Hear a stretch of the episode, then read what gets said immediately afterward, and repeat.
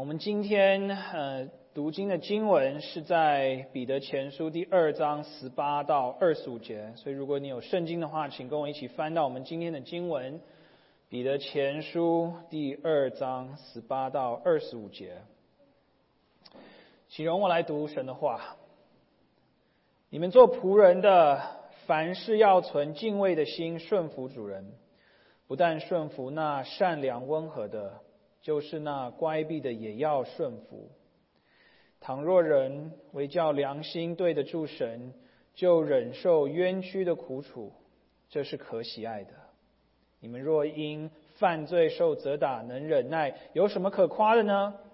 但你们若因行善受苦，能忍耐，这在神看是可喜爱的。你们蒙召原是为此，因基督也为你们受过苦。给你们留下榜样，叫你们跟随他的脚中行。他并没有犯罪，口里也没有诡诈。他被骂不还口，受害不说威吓的话，只将自己交托那按公义审判人的主。他被挂在木头上，亲身担当了我们的罪，使我们竟然在罪上死，就得以在义上活。因他受的鞭伤，你们便得了医治。你们从前好像迷路的羊，如今却归到你们灵魂的牧人监督了。这是神的话。我们在一起做一个祷告。亲爱的天父，感谢你赐给我们你的话语。主啊，今天的经文不是一个很容易接受的经文，但它同时也是一个非常安慰的经文。愿你的圣灵与我们同在。帮助我们能聆听你的话语，好叫我们的心意能更新而变化。奉主耶稣的名，阿门。啊，我国中的时候，呃，我很想加入我学校的一个足球队。啊，那时候我学校有两个足球队，其实有一个 A 队，还有一个 B 队。然后那时非常想要进入我们学校的 A 队，因为 A 队都是啊比较厉害的球员都在那里踢。所以我还记得那一年暑假，呃，我非常努力的训练，训练我的体能，训练我的技巧，因为我知道，啊，A 队的名额其实不是很多，啊，当天，呃，其实我们花两天的时间来让教练看，呃，同学，我们这些球员，然后他来看谁的体力比较好，谁的技巧比较好，然后那两天其实非常的辛苦，非常的累。但是我回家以后，我我自己觉得，嗯，康强你踢得不错，呃，蛮有蛮有能力的，应该我蛮有自信，我应该会上 A 队的。隔天我们来到学校，我们看到教练把呃名单 A 队还有 B 队的名单贴在布告栏上，然后我看了一下，然后再仔细看了一下，发现哎，我的名字没有在 A 队上，反正我名字在 B 队上。然后我再仔细看一下，我想说啊，一定出了错，教练教练有错错误，因为 A 队有两个我的同学啊，然后我自己知道我踢的比他们好，我的体力、我的我的速度都比他们快，我想说啊，教练一定是搞错了，所以我后来就去找教练，我说，哎，教练，为什么我的名字不在 A 队的名单上？那教练就告诉我说，哎，康强。其实说实在的，如果我们是看你的体能，如果是看你的技巧，你其实可能应该在 A 队上的，啊，甚至呃你的技巧可能真的是比那两个呃那两个同学还好，啊，但是为什么我没有把你放在 A 队的原因，是因为那两个同学呃身高比你大，比你高，你的个子比较矮，比较小。我听到我教练这样跟我说的时候，我是何等的愤怒，我是非常的伤心，非常的非常的不愉快。我觉得我的教练怎么可以这么不公平？他把一个应该我拥有的资格拿去了，反而给了别人。我还记得我那一天放学以后，我骑脚踏车回家，我回家的路上，我一边一边骑一边哭一边喊叫，我的我的心情是一团糟。我差点第二天回去跟教练说，我我不我不踢了，我不想打了，我放弃。啊，最后我没有放弃，我还是加入了 B 队。然后其实因为我在 B 队上我就是先发，所以我有比较多的机会能进比赛打。如果我是 A 队的话，我可能会啊一直坐板凳，一直没有踢。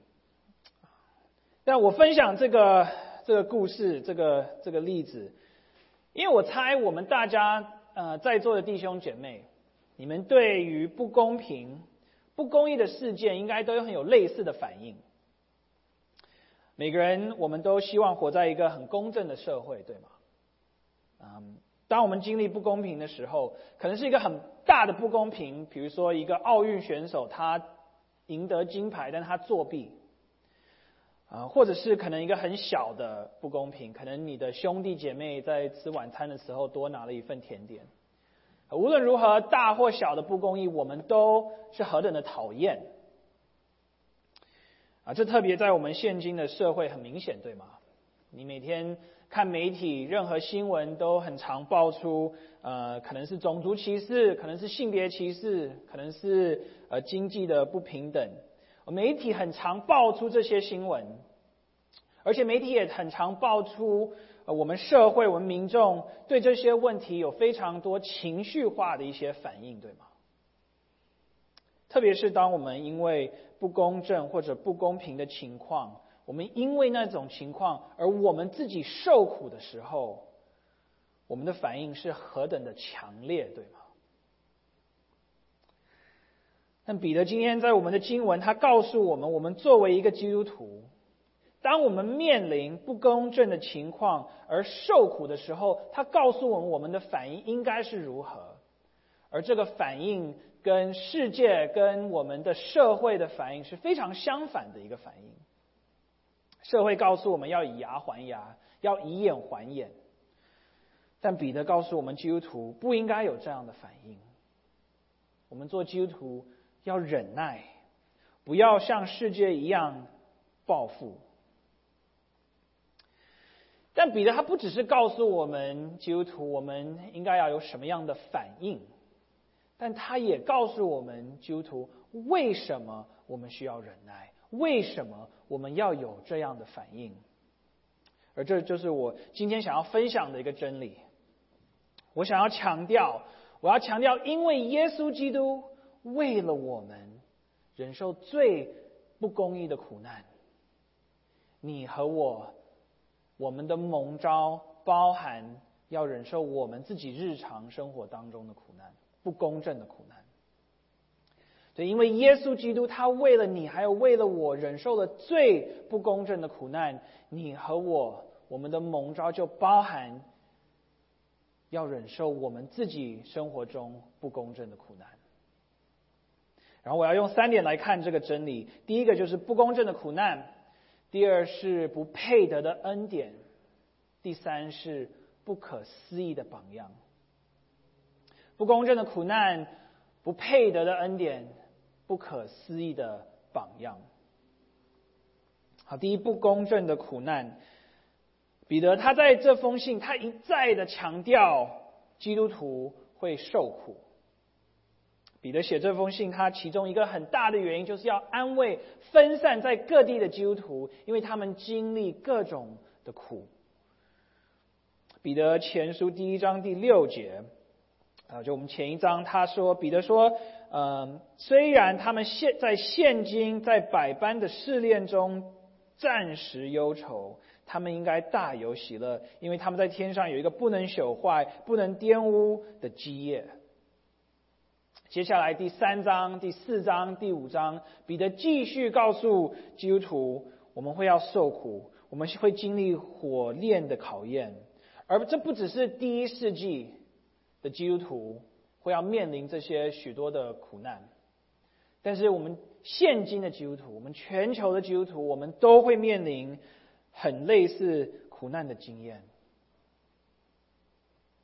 在我们今天的经文里，彼得他谈到的苦难不是一般的苦难，他是特别谈到不公正、不公平的苦难，所以他不再讲说，比如说我们犯罪而受苦。可能我们犯了罪，我们被我们，比如说你作弊，你被抓到，你要接受那个后果，你要承担那个苦。彼得也不是在讨论说，比如说我们他知道我们活在一个堕落的世界，我们可能要经历的痛苦，像天然灾害，可能是疾病，可能是失去一个亲人的悲伤。彼得在他这这封信，他有提到这些各式各样的苦难，但是他在我们今天的经文，他特别强调的苦，是当你因行善而还是受苦的经历。就像他在第二十节所讲的，好，当我们说或者我们想象我们是因行善而受苦，我们的头脑可能很自然的会去想说，哦，因为我们的信仰而受到逼迫，啊，这的确是彼得其中想要讲的一一个部分。彼得写这封信，他的听众是活在一个非常不欢迎基督徒的社会，甚至可能会逼迫他们的政府。呃，当时的基督徒被世界认为很非常的愚蠢，非常的无知，啊，甚至会被以为是一个非常危险的人群。虽然我们现在不是活在第一世纪的环境，啊，我们跟他们的的环境不太一样，但是我们现今，我们今天活在美国这个社会，其实也可能因为我们的信仰而受到逼迫。如果有弟兄姐妹是从国内来的，那你们就更知道这个事实，对吗？你可能有亲朋好友嘲笑你，因为你是基督徒，甚至跟你断了关系，为你的信仰而受到逼迫，的确是彼得要讲其中一种不公正的苦难。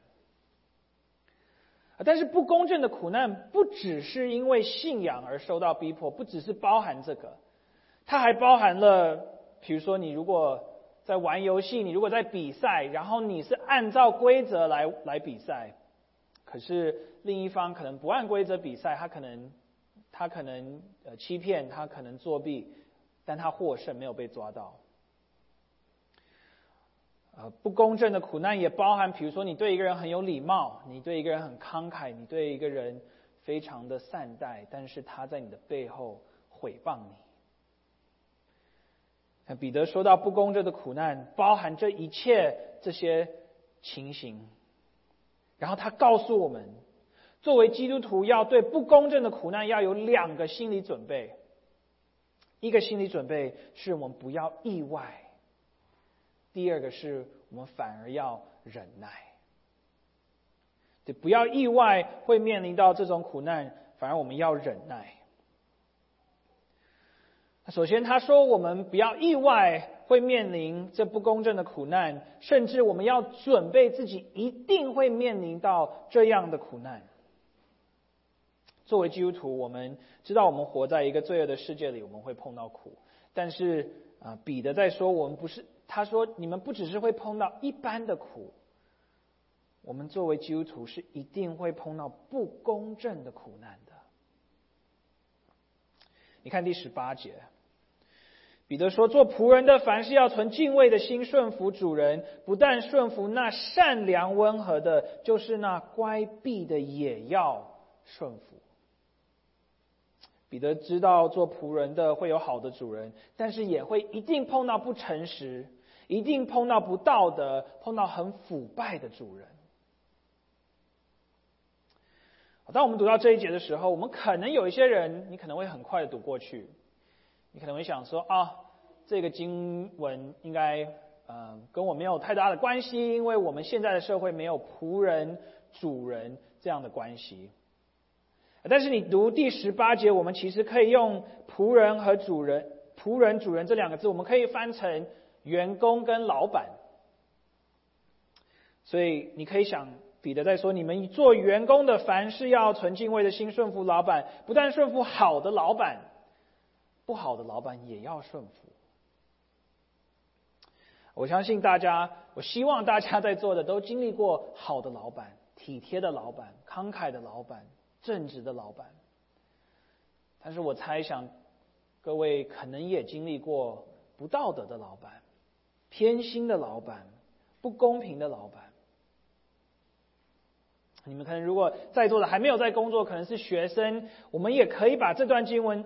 呃，好像说是针对老师跟学生的关系一样。你们做学生的不但要顺从好的老师，就是坏的老师也要顺从。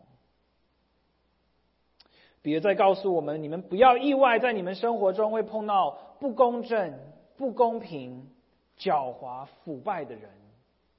而因为我们就在活在这个世界上，一定会碰到这样的人，那我们就更不应该意外，我们会经历到不公正、不公平的痛苦。如果在第十八节还不够清楚的话，彼得在第二十一节非常清楚的说明了这一点。当他说：“你的蒙招，你们的蒙招，原是为此。”那个“此”是什么？那个“此”是我们因行善受苦。我们不应该意外，我们受到会受到不公义的苦，因为我们的蒙召原是为此。你有仔细考虑过这个真理吗？我们很常用“蒙召”“呼召”这两个字。我们通常用它这个字的时候，我们想的是神呼召我们相信他，神呼召我们跟随他。但你知不知道，上帝的呼召包含你要因行善而受苦，包含你会受到不公平的苦难。保罗在菲利比书第一章二十一节，他也讲类似的真理。他说：“因为你们蒙恩，不但得以信服基督，并要为他受苦。我们不应该意外，我们会受到不公义的苦，因为这是我们蒙召的代价，这是我们跟随耶稣基督的代价。”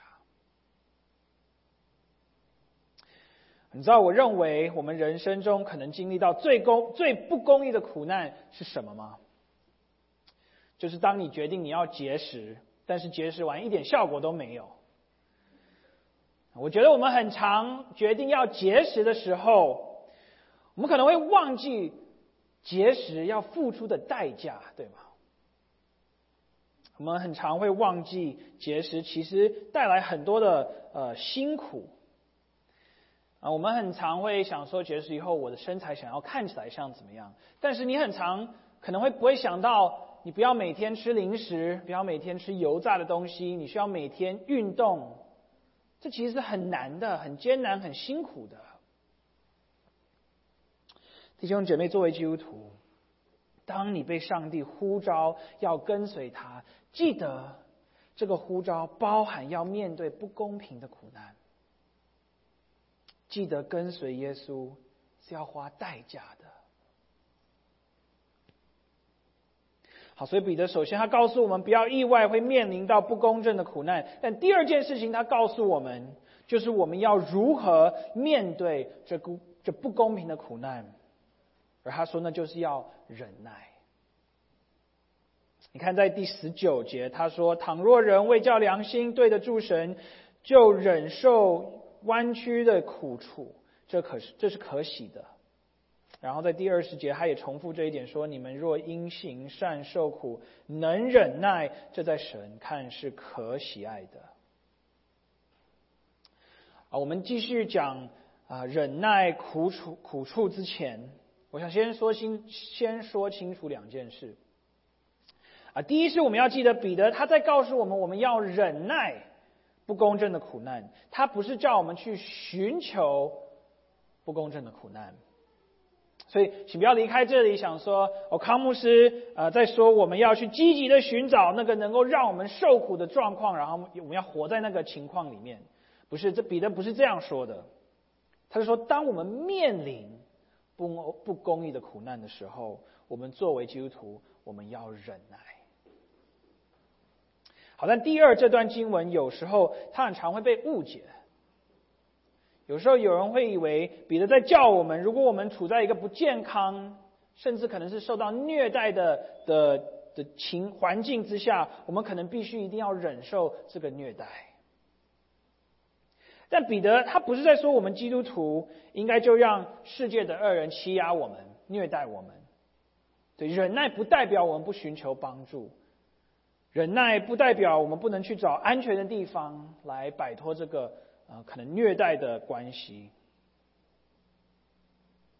好，那那要能对不公平的苦难能忍耐，到底是什么意思？哦，他就好像在第十八节所说的，我们要尊重我们在我们有权威的人，我们尊重我们的老板，即使他可能不公平，我们也不要毁谤他，不要辱骂他。我们不需要让他欺压我们。彼得没有说你不可以去找别的工作，但是我们不需要在他的背后说他的坏话。这也像彼得在第二十节所说的，我们在不公平的状况下要继续行善。比如说，你可能觉得政府啊，你对政府不满，你觉得政府非常的不公正，但是彼得还是叫我们要做好的公民。你可能觉得你的老师、你的校长偏心，你可能觉得他呃对待你不公平。你可以找别的学校，你可以找换学区，但是我们还是要做好的学生。我们应该效法耶稣在路加福音第六章三十五节所说的：“我们要爱我们的仇敌，要善待他们，并要借给人，不指望赏还。我们要慈悲，像我们的父慈悲一样。”这就是作为基督徒忍受不公正的苦难的意思。好，我花了呃一段时间来解释不公正的苦难，为什么我们基督徒应该不意外我们会面临到这样的苦难，也解释了我们要怎么样承受这种苦难。但那自然，我们可能接下来就会问的问题是：为什么？为什么我必须要忍受它？为什么我作为基督徒的蒙召是包含要忍受不公平的苦难呢？这就带我到了第二点。不配得的恩典。彼得告诉我们，他告诉我们为什么我们的蒙召包含受不公平的苦，就是因为神透过耶稣基督，他赐给了我们我们不配得的恩典。你看第二十一节，第二十一节，彼得说：“你们蒙召原是为此。”记得他说：“你们的蒙召包含要受不公平的苦，为什么？”因为耶稣基督也为你们受过苦，耶稣为我们受的苦就是不公平的苦。对，比如在第二十二节，他提醒我们，耶稣是没有犯过罪的，所以他没有因为需要承受自己犯的罪的后果而受苦。但是耶稣他必须承受我们所犯罪的后果，我们所带给他的苦难。他在十字架上担当了我们的罪，他为我们被辱骂，他为我们被处死，我们才能得医治，我们才能得救。而这就是为什么我形容这个恩典是我们不配得的恩典，就是因为耶稣基督，他不只是为了我们，他不只是为了你，为了我承受这个苦难，但他是因为你。他是因为我承受这个苦，我们是对上帝不公正的人，我们是那些辱骂耶稣的人，那些不顺顺从他的人，那些看待他给我们何等大的慈爱和恩恩典，而我们却践踏了他那慈爱和那恩典。彼得在告诉我们，我们被蒙召要承受不公义苦的原因，是因为耶稣不只是为了你和为了我承受最不公平的苦，但他是因为你，因为我承受这个苦，承受了十字架的死亡。彼得自己也学到这个功课。我发现啊，彼得他与耶稣很多最难忘的一些互动，就是当彼得要学习怎么忍受不公义的苦。你如果记得马太福音第十六章，彼得他认耶稣为基督以后，耶稣就开始指示他的门徒说，他必须受许多的苦，他必须死，他必须被杀。你还记得彼得跟耶稣说什么吗？他说：“主啊，万不可如此，这事必不临到你身上。”但耶稣回复他什么？他说：“撒旦，退我后边去吧！你不体贴神的意思，你只体贴人的意思。”对彼得完全不明白为什么耶稣要受这不公义的苦。后来来到约翰福音第十八章，当耶稣要被祭司长，他要被呃法利赛人抓走的时候，彼得的反应就又是什么？他的反应是他拔出刀砍了大祭司仆人的耳朵，对吗？但耶稣的耶稣跟他的回复是什么？他说：“把刀放回去，我父所给我的那杯，我怎可不喝呢？”彼得还是不了解为什么耶稣基督要承受不公义的苦。然后最后我们看到路加福音第二十二章，当耶稣被抓到大祭司的家里面，彼得跟着他在大祭司家的后院看着，然后他三次被三个不同的人问说：“哎，你不也是跟？”耶稣基督的一个，你不是也是其中的一个门徒吗？彼得却三次不认主，他三次不认耶稣基督，然后第三次以后鸡就叫了，然后耶稣就回头看了彼得一眼。四福音书没有描述耶稣是怎么样看彼得的，但路路加福音告诉我们，当彼得看到耶稣看他的时候，他就出去痛哭。我想那时候彼得开始，他开始理解为什么耶稣要承受不公平的苦了。耶稣要为彼得这样的人受苦，因为彼得不公平的对待了耶稣。当耶稣最需要彼得的时候，彼得却不认了他，他撇弃了耶稣，他与耶稣断交了关系。彼得开始明白，耶稣不仅要为彼得受苦而死，但他是因为彼得，所以才要受苦，所以才要钉十字架。我说彼得开始学到这个功课，因为我们这段经文，彼得他在应用以赛亚书第五十三章受苦的仆人，的先知以赛亚。他形容耶稣说：“他被欺压，在受苦的时候却不开口；他违心强暴，口中也没有诡诈。”这就是彼得在二十二节、二十三节他所说的。但以赛亚书第五十三章他还说了什么？他说：“耶稣为我们的过犯受害，为我们的罪孽压伤。因他受的刑罚，我们得平安；因他受的鞭伤，我们得医治。”彼得在应用以赛亚书第五十三章，因为他知道他的罪是他的罪，把耶稣钉在十字架上。他不配得到耶稣给他的恩典，但耶稣却还是恩待了他。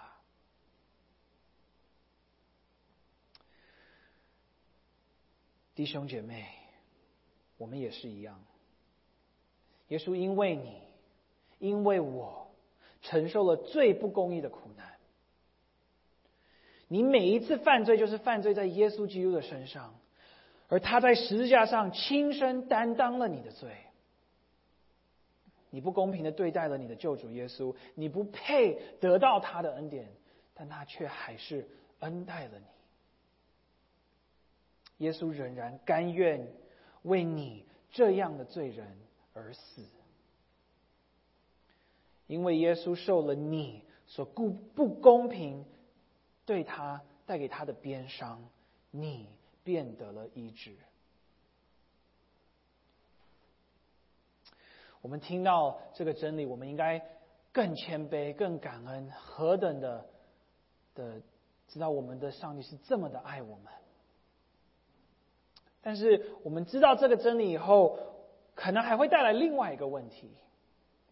我们知道耶稣必须遭受这不公正的苦难是有目的的，对他必须遭受不公正的苦，好让我们能得医治，好让我们能得救，好让我们能拥有一个活泼的盼望。耶稣遭受不公平的苦是有理由的，但我们呢？作为一个基督徒，我为什么要忍受不公平的苦呢？我们忍受的目的到底是什么？目的就在第二十一节。彼得告诉我们在第二十一节，他告诉我们，我们的目的是要忍受这苦，是因为耶稣要叫我们跟随他的脚中行。我们需要承受不公平的苦，那因为我们要跟随我们救主的脚步。我们跟随他的脚步，不是为了要赢得自己的救恩，不，耶稣已经为我们赢得我们的救恩了。但我们忍受不公平的苦难，是为了成为别人的榜样。当我们跟随耶稣的脚步，当我们活出跟这个世界相反的生活时，我们就成为上帝的见证人。彼得前书第二章第十二节，我们今天经文前面几节，彼得说：“你们在外邦人中，应当平行端正，叫那些毁谤你们是作恶的，因看见你们的好行为。”便在监察的日子归荣耀给神。对，换句话说，当非基督徒看到你忍受不公正的痛苦时，当看他看到你不公正、不公平的被对待，但仍然是好公民的时候，他在你身上看见的就是耶稣。你在把他们指向耶稣，你正在为耶稣做见证。你在向他们展示为什么你是被拣选的族类，是属神的子民。你在宣扬那招你出黑暗入奇妙光明者的美德。你在向他们展彰显你所得到的恩典，那个你不配得到的恩典，而他们也能够拥有这个恩典，只要他们也能相信主耶稣基督。这彼得告诉我们，是神看可喜爱的。好，所以我们现在知道我们要承受不公正的苦难，我们也知道为什么我们要承受了。但这就应该会引起最后一个问题：我们要怎么有能力来承受呢？我要去哪里找到那个力量来承受苦难呢？这就是我们今天。啊，来到最后一点，不可思议的榜样。当我们问说我们要怎么承受不公正的苦难的时候，我们可以说答案就是看耶稣的榜样。耶稣是怎么承受的，而我们跟着耶稣的脚步就对了。我们以前已经提到了，呃，一点就是跟随耶稣的榜样看起来像什么，对吗？被骂的时候不要还口，受害的时候不要说威吓的话。但是效法基督的榜样，不只是效法他的所作所为。彼得这边还告诉了我们，告诉我们，当耶稣承受不公正苦难时，他的心态是什么？而彼得也在告诉我们说，我们作为基督徒的，也应该拥有这个心态。你看第二十三节。耶稣被骂不还口，受害不说威吓的话，原因是什么？是因为他将自己交托给那按公义审判人的主。耶稣相信上帝是公义的，他会将一切都更新，所以耶稣能够忍受这暂时不公义的苦难。我们也一样。我们也应当将自己交托给那按公义审判人的主。当我们被委屈的时候，我们知道上帝看见，他不会对罪恶睁一只眼闭一只眼，他会很公正的处理的。对，我们必须知道，神是我们灵魂的牧人，一切所发生在我们身上的事不是偶然，他在看顾我们。而我们能够承受不公义，而我们承受这不公义不会是白承受的。但这是很困难，对吧？我们要怎么能够跟随耶稣这个榜样呢？这就是为什么我用不可思议这个形容词来形容耶稣的榜样，因为耶稣他不只是给了我们一个模范。